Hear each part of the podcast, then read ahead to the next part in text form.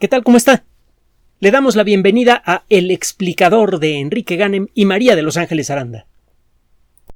La Organización Mundial de la Salud ha declarado eh, como emergencia internacional eh, los eh, crecientes casos de viruela de mono que vienen registrándose principalmente en Europa, aunque ya comienzan a registrarse también en cantidades importantes en algunos otros países como los Estados Unidos. ¿Por qué? De momento, la enfermedad mm, sigue siendo mm, mucho menos preocupante por sí misma que el eh, COVID, desde luego. Hace poco platicamos del asunto, no vamos a repetir lo que ya dijimos. Eh, los, eh, ha habido cinco casos hasta el momento en el que la OMS realizó su presentación pública, su declaración pública de, una emergencia. Solamente habían eh, ocurrido cinco muertes en más de 16 mil casos y estas muertes podrían estar eh, directamente relacionadas con la mala salud general de las personas que, que murieron. Si usted tiene una enfermedad, aunque sea ligera, y eh, está mal alimentado, tiene problemas con el sistema inmune como consecuencia, etcétera, es fácil que otras enfermedades entren a su cuerpo y generen una situación más grave. Entonces, eh, de momento, la viruela de mono no, ha, no se ha convertido en una enfermedad peligrosa por sí misma. Y por el momento, lo que se ha podido identificar es que el modo preferido de transmisión es entre hombres que tienen sexo con hombres. ¿Por qué? Vamos a tratar de responder esta pregunta y también a por qué la OMS hace una declaración de una emergencia internacional con una enfermedad que es casi completamente, entre comillas, inofensiva en personas razonablemente sanas. Bueno, la primera pregunta, ¿por qué esta enfermedad parece transmitirse de manera preferente entre hombres que tienen sexo con hombres? Esto tiene que ver con eh, el hecho de que muchas enfermedades, para poder eh, eh, activarse en el cuerpo, necesitan entrar directamente a la sangre. Hay muchas enfermedades muchas bacterias peligrosas, por ejemplo, que podemos tener en la piel por décadas y no nos vamos a dar cuenta que están allí. A menos que esté usted inmunodeprimido, por ejemplo, porque le dan medicamentos eh, como consecuencia de un trasplante o porque le dan medicamentos, eh, y puede ser un trasplante de córnea, por cierto, no tiene que ser un trasplante de hígado. Es necesario inmunodeprimir artificialmente al paciente con eh, algunos medicamentos que pueden ser muy severos, muy, muy eh, delicados, como el sirolimus, otro nombre es rapamicina, hemos hablado mucho de la rapamicina, o puede, pueden ser antiinflamatorios esteroideos derivados de la cortisona. Eso se usa mucho para casos de trasplante de córnea. Bueno, en esos casos, una cortada puede infectarse con relativa facilidad porque tiene usted en la piel una bacteria potencialmente peligrosa que no le ha molestado por años. cuando usted permite la entrada de organismos patógenos directamente a la sangre a través de una cortada, por ejemplo, estos organismos tienen la oportunidad de iniciar una infección de mejor manera. Muchas veces los organismos patógenos y las cosas que no son organismos pero que también pueden producir una infección como los virus, son detenidos por la piel. La piel es una barrera fantástica para detener infecciones. Debajo de la piel encuentra usted además vasos sanguíneos en donde hay eh, células del sistema de defensa que llegan a detener a cualquier cosa que logre pasar por la piel. En, el caso del, del, tracto digestivo, en particular el final del el, principio y el final del tracto digestivo son puntos ideales de entrada para toda clase de organismos patógenos. Es por eso que encuentra usted ahí una gran cantidad de elementos relacionados con el sistema inmune. Por ejemplo, nódulos linfáticos. Recuerde que tenemos en realidad dos sistemas circulatorios, uno de ellos activo, que es el líquido es impulsado por el corazón y el líquido es la sangre, y el otro sistema circulatorio es el sistema linfático.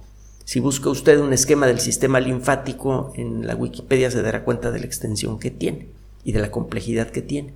Allí circula un, líquido transparente, la linfa, que está cargado con células del sistema inmune. El sistema linfático ayuda a drenar el líquido que eh, de otra manera se acumularía en los tejidos de nuestro cuerpo y además ayuda a distribuir a las células del sistema inmune por todas partes.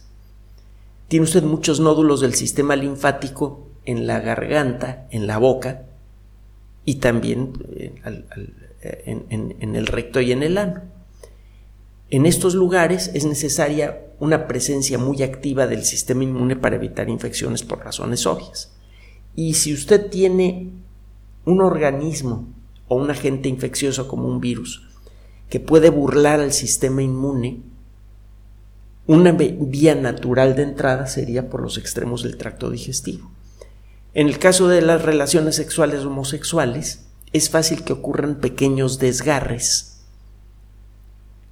en, la eh, parte interna que forma al, tracto digestivo y eso facilita mucho la entrada de agentes infecciosos a la sangre. Si se trata de uno para el cual el cuerpo no tiene de, momento defensa, aunque se trate de una enfermedad ligera como la viruela del mono, pues eso explica por qué de momento las infecciones más comunes están ocurriendo entre hombres homosexuales. Esto no necesariamente va a seguir siendo cierto. La viruela del mono se puede transmitir por contacto muy cercano, por ejemplo, besos, o por ejemplo el recibir gotitas de saliva directamente en la cara, aunque esto parece que es mucho menos eh, viable como ruta de infección. De momento no se han eh, registrado casos obvios de transmisión por vía aérea, así que el estar en la misma habitación con una persona que tiene la viruela del mono es, eh, no es una forma de contagio, en pocas palabras. Pero sí el tocar objetos eh, eh, que han sido tocados muy recientemente por una persona infectada. Ahora que es temporada vacacional en, el hemisferio norte, el, el, aumentar las medidas de, limpieza en eh, lugares públicos, por ejemplo restaurantes, etcétera, va a ser importante. La probabilidad de contraer la viruela del mono eh, por tocar un vaso infectado no es muy alta, pero existe. Una barandilla que, eh, que están tocando continuamente personas que hacen fila para entrar a, a alguna atracción en un centro de diversiones.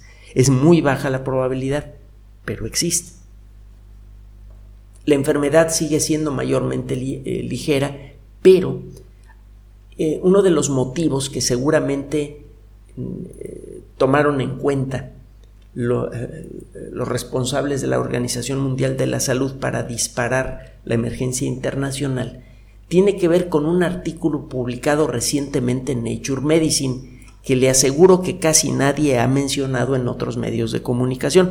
¿Sabe? volvemos a, expresar como siempre, aunque no siempre sentimos esto, aunque no siempre lo expresemos.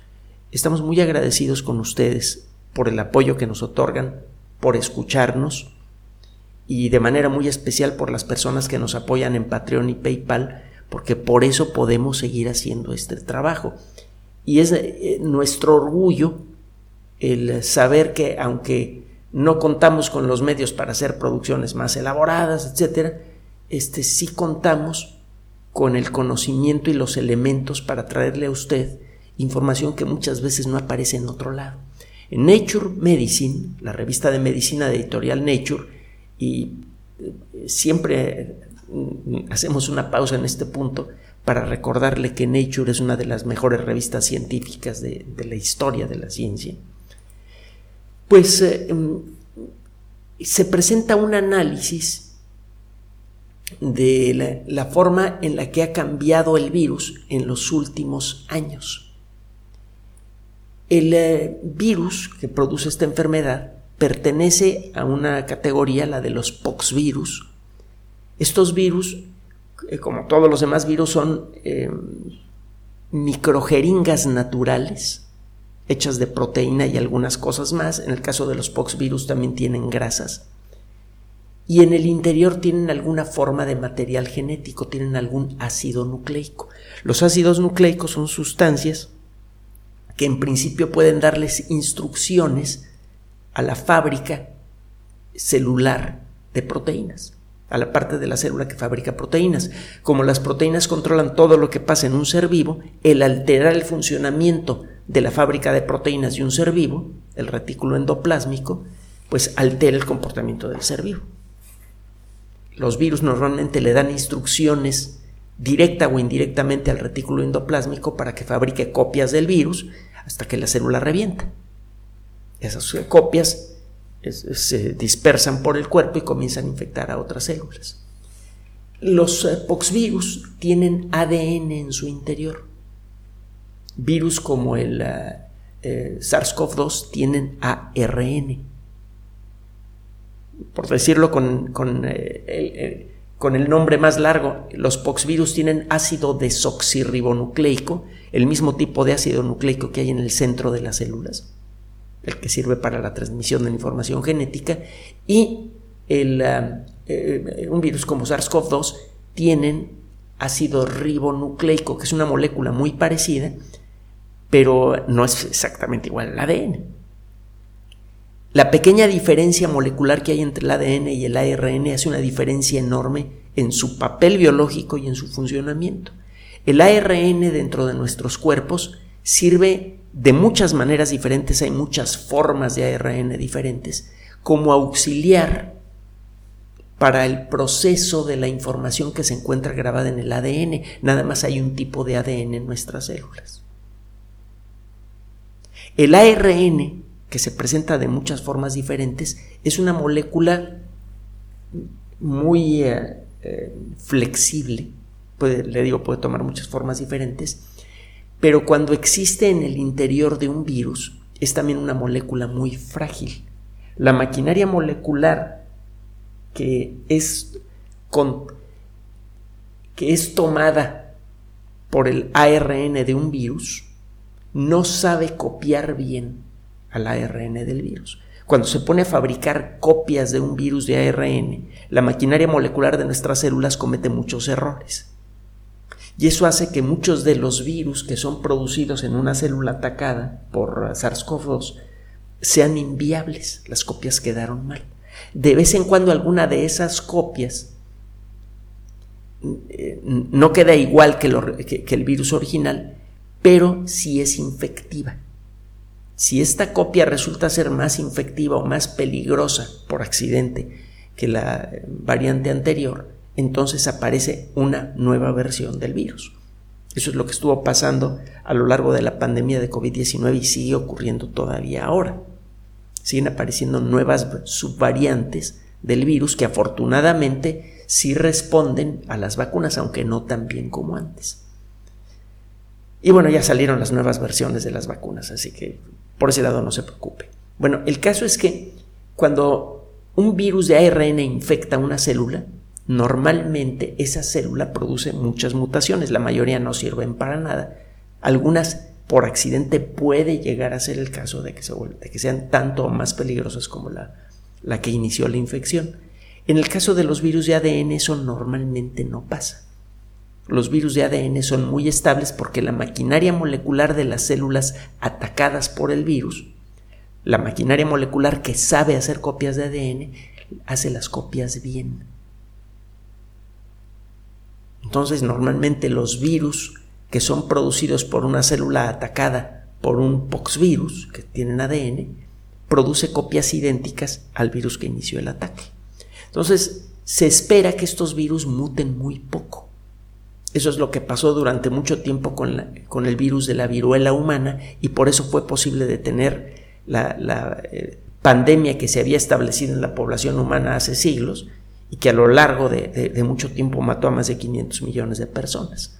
Fue posible acabar con esa pandemia porque la vacuna cuya historia seguramente ya conoce, la de Edward Jenner, le hemos platicado de la, del virus de la vacuna, que es una forma de eh, viruela que ataca a las vacas.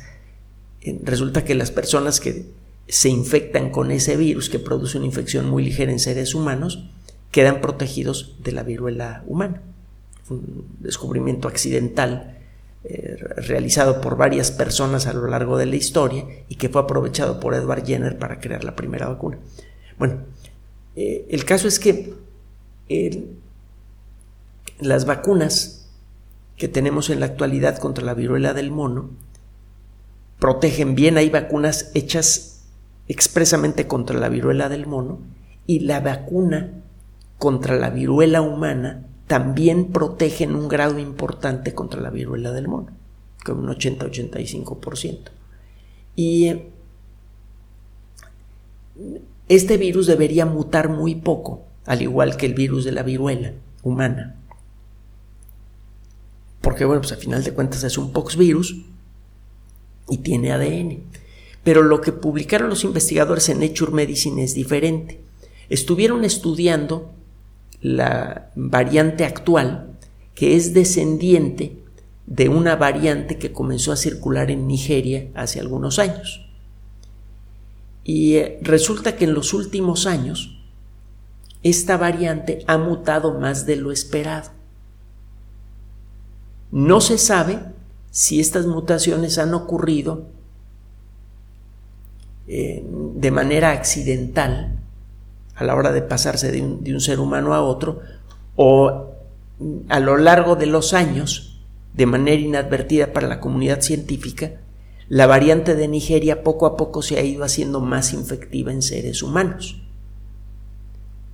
el caso es que mientras más número de infecciones existan, aumenta la probabilidad de que el virus se vuelva mejor para transferirse en humanos.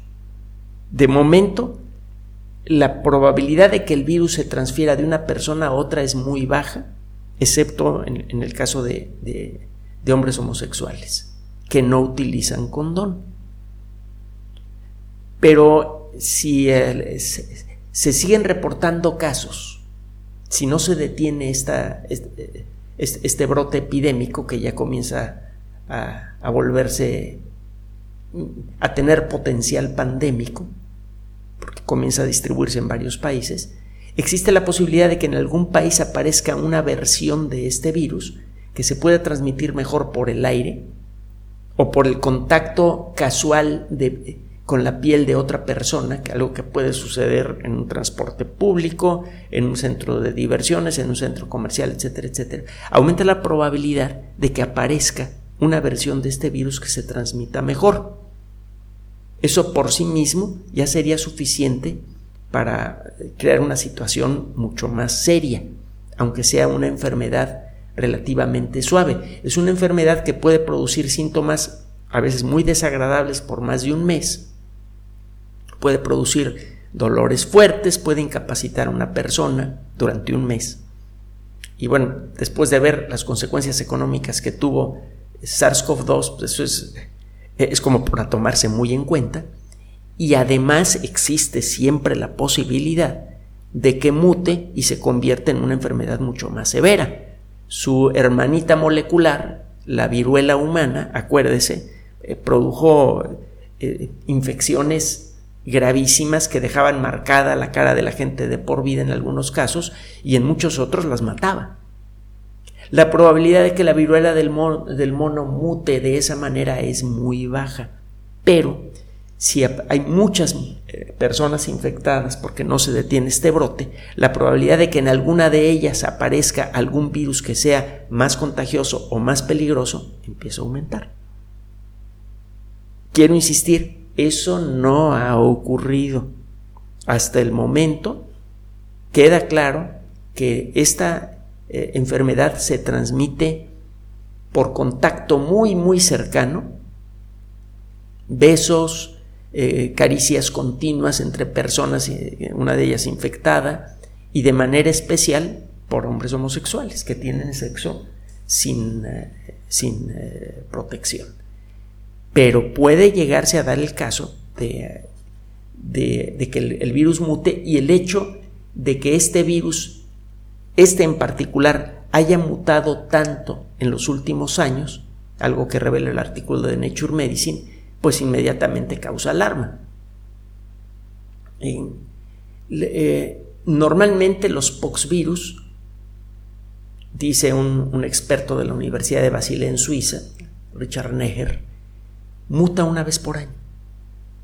O sea, aparece una mutación por año normalmente. Ahora, un grupo de investigación, el que publicó el trabajo en Nature Medicine, en, eh, un, grupo de investigación eh, portugués, comparó 15 muestras virales de la, eh, del brote epidémico actual con virus que se han aislado en personas que viajaron a África en el 2018 y en el 2019. Con, es decir, tomaron muestras de virus de personas que se han contagiado de viruela de mono directamente en África. Y han encontrado que la versión del virus que se encuentra circulando ahora en Europa y ya en Estados Unidos mutó 50 veces en cuatro años. Esto eh, eh, por sí mismo es eh, llamativo y es potencialmente delicado por lo que le acabo de explicar. Y hay otro detalle más que hay que tomar muy en cuenta. Si usted eh, busca una, representación esquemática del ADN, verá que el ADN está hecha de piezas de Lego. Es una molécula muy grande que está hecha de piezas más pequeñas que se engarzan unas con otras en secuencia. Estas piezas pueden tener cualquiera de cuatro figurativamente hablando, cuatro colores, cuatro tipos de piezas. Estas piezas se llaman adenina, citosina, guanina y timina. No nos estamos metiendo en el detalle de cómo está construida la molécula de ADN, pero es, nada más una aproximación. Usted encuentra cuatro tipos de, de, piezas diferentes que se pueden engarzar entre sí para formar una molécula de ADN. Y estas moléculas son, eh, estas piezas tienen una molécula que se puede llamar adenina, guanina, citosina o timina. Bueno, lo que se ha encontrado es que en las mutaciones acumuladas por este virus en estos últimos años involucran principalmente cambios de moléculas de citosina a moléculas de timina. Hay algo que de manera preferente está haciendo mutar este virus de manera que en algunos puntos del material genético de este virus las citocinas cambian por timinas. ¿Y esto qué? Bueno, para comenzar eso explica por qué el virus muta. Cualquier cambio en la secuencia de estos cuatro, eh, eh, cuatro factores, cuatro, eh, cuatro piezas de Lego que se engarzan para formar el ADN, implican cambios en las proteínas que son producidas por, por, eh, ese ADN. la maquinaria molecular lee la información eh, que está grabada en el ADN y esa información está contenida en la secuencia de estas moléculas. Si usted cambia una de esas letras moleculares por otra, si usted cambia una de esas moléculas por otra, cambia la información genética y cambian las proteínas que son producidas a partir de eso. Si usted cambia las proteínas de un virus, como las proteínas que están en la parte exterior del virus son las que en algún momento le permiten al virus entrar a una célula, si usted cambia esas proteínas, cambia la posibilidad que tiene el virus de entrar a una célula. Muchas veces estos cambios hacen que el virus ya no puede entrar a las células que ataca, pero por accidente de vez en cuando puede darse el caso que un cambio accidental que un cambio al azar le otorgue al virus la posibilidad de entrar a células a las que antes no podía entrar, por ejemplo. Entonces, a lo mejor podría llegarse a dar el caso de que una mutación le otorgue al virus la posibilidad de entrar por los pulmones, y eso ya empezaría a ser más serio. Bueno, ¿por qué ocurre esto? Bueno, hay una proteína humana que se llama APOVEC3, es el nombre abreviado de, de, la proteína. Las proteínas muchas veces tienen nombres raros que son acrónimos de las palabras que describen su función. Bueno, APOVEC3 es una proteína que de manera accidental participa en la replicación de los poxvirus que infectan a células humanas. Normalmente tiene otras funciones. Pero de manera accidental, si se mete un virus, ayuda a su replicación. Bueno, APOVEC 3 tiende a introducir errores en el ADN de los virus de ADN que infectan células humanas. Y el error que tiende a inducir esta proteína es cambiar las citocinas por timinas. Si usted encuentra un virus eh, eh, que está mutando continuamente y las mutaciones principalmente son cambios de citosina por timina, usted puede suponer que este virus, que tiene varias mutaciones de citosina por timina, es descendiente de virus que han pasado por células humanas. Eh, y, a lo largo de distintas generaciones, estos virus han ido acumulando mutaciones producidas por esta proteína. Entonces, como este virus, el que está circulando actualmente en Europa y en Estados Unidos, tiene muchas mutaciones de citosina por timina, cuando los compara usted con variantes del virus que son endémicas en África, eso significa que este virus ha pasado muchas veces de una persona a otra y que en distintos momentos la proteína de estas personas por donde ha, pasado, han pasado estas generaciones del virus han inducido errores. esto entonces indica que el virus está mutando en seres humanos y que mientras más oportunidades tenga de infectar a seres humanos, más probabilidad hay de que aparezca una versión que sea o más contagiosa o más peligrosa o las dos cosas. Es un buen motivo entonces para eh, declarar la emergencia internacional.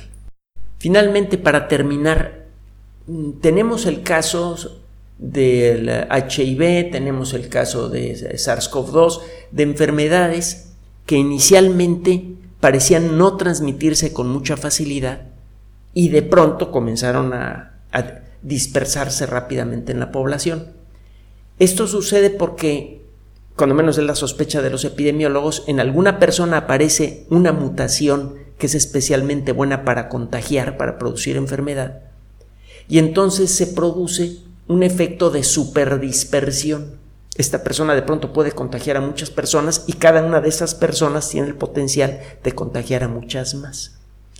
Todavía no estamos en esa situación con la viruela del mono, probablemente nunca se dé. Pero de todas maneras, por lo que le acabo de explicar, es conveniente detener este brote epidémico lo más pronto posible. Porque sabemos que existe una cierta probabilidad de que la enfermedad se vuelva más contagiosa y quizá más seria.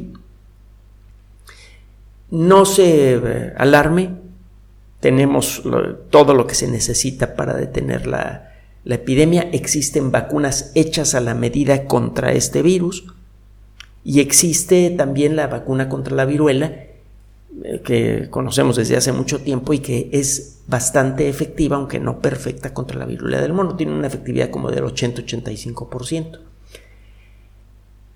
Esta infección, esta nueva enfermedad, perdón, revela uno de los aspectos sociales de la ciencia que todavía eh, no, hemos eh, logrado aprender.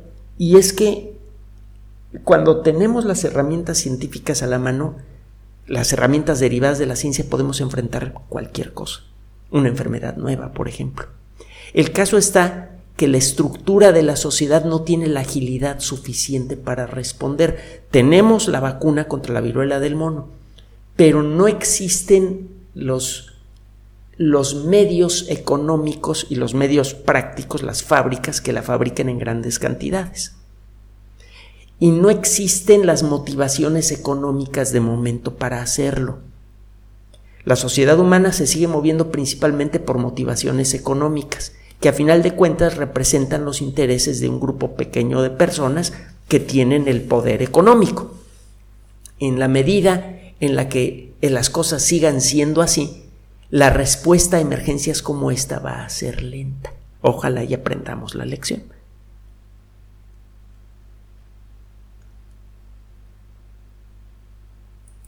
Gracias por su atención. Además de nuestro sitio electrónico www.alexplicador.net, por sugerencia suya tenemos abierto un espacio en Patreon, el explicador Enrique Ganem, y en PayPal, el explicador patrocinio por los que gracias a su apoyo sostenemos este espacio. Puede usted descargar gratuitamente estos audios en formato MP3 en Spotify y en iTunes como El Explicador sitio oficial y en SoundCloud como El Explicador y con formato de video en YouTube en El Explicador sitio oficial. Recuerde nuestras redes sociales de siempre, Twitter Enrique-Ganem y en Facebook Enrique Ganem sitio oficial, El Explicador y los grupos que usted ya conoce. Finalmente, el explicador siempre somos María de Los Ángeles Aranda y Enrique Ganem. Gracias.